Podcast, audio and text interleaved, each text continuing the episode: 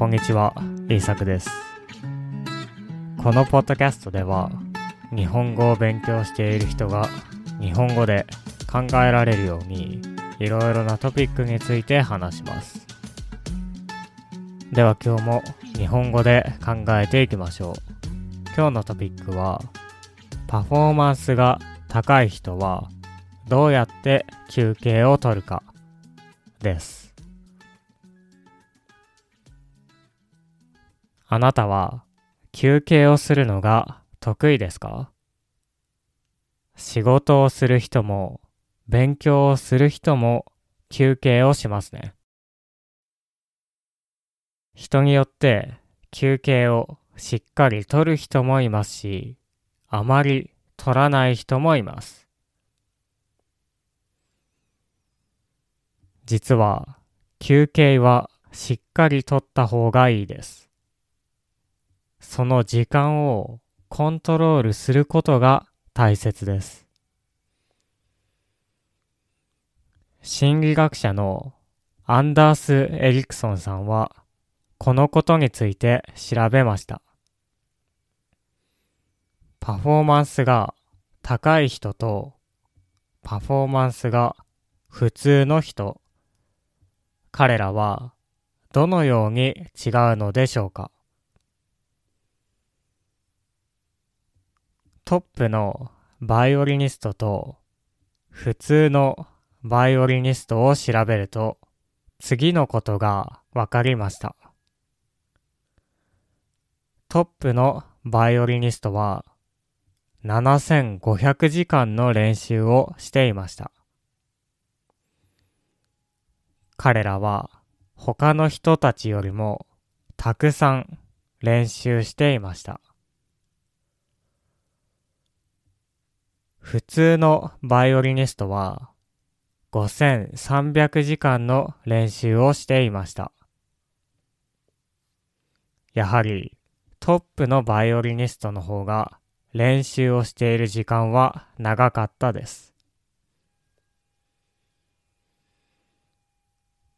しかし、もう一つ面白い違いがありました。それは、休憩に対する考え方の違いです。普通のバイオリニストは、1週間に20時間の休憩をしていると考えていました。しかし、本当は35時間も休憩していました。つまり、彼らは自分で考えているよりもたくさん休憩していました。では、トップのバイオリニストはどうだったでしょうか？彼らは1週間に25時間の休憩をしていると考えていました。そして本当に25時間の休憩をしていました。つまりトップのバイオリニストたちの方が休憩に対する考えが正確だったのです。普通のパフォーマンスの人たちは、本当はたくさん休憩をしているのに、休憩をしていないと思っていました。自分が休憩をとっているかどうかを分かっていませんでした。しかし、高いパフォーマンスを持つ人たちは、これが正確でした。この違いはとても面白いですね。確かにこの違いは大きいかもしれません。私たちは本当は何もしていない時間がありますね。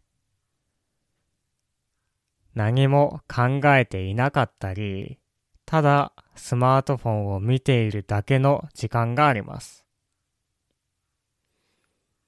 しかし、高いパフォーマンスを持つ人たちは、この時間がないのでしょう。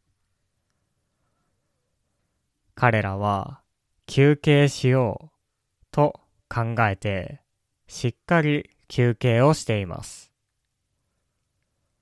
休憩をコントロールしています。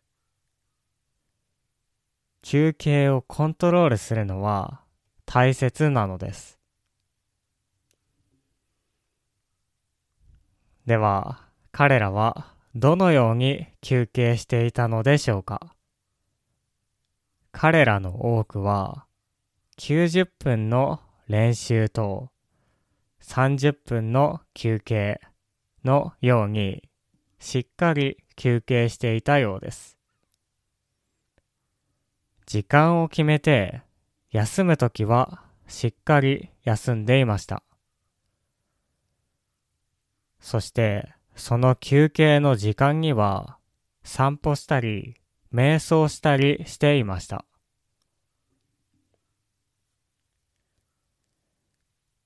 彼らから学べることは何でしょうか？それはおそらく休憩をコントロールするということでしょう。これから30分は休憩しようと思ってしっかり休憩をすることです。頑張ることができないときに頑張らないことです。その方がたくさん仕事ができます。勉強ができます。なぜなら高いパフォーマンスの人たちはしっかり休憩してたくさん働いているからです。実際にトップのパフォーマンスを持っている人たちは他の人たちよりも長い時間練習しています。それは休憩をコントロールするのがうまいからでしょう。はい。今日はパフォーマンスが高い人はどうやって休憩を取るかについて話してきました。よく休憩して、よく働きましょう。その方がずっといいと思います。ずっと働くだけは難しいです。休むことがいい仕事を作ります。では、聞いてくれてありがとうございました。また次回のポッドキャストでお会いしましょう。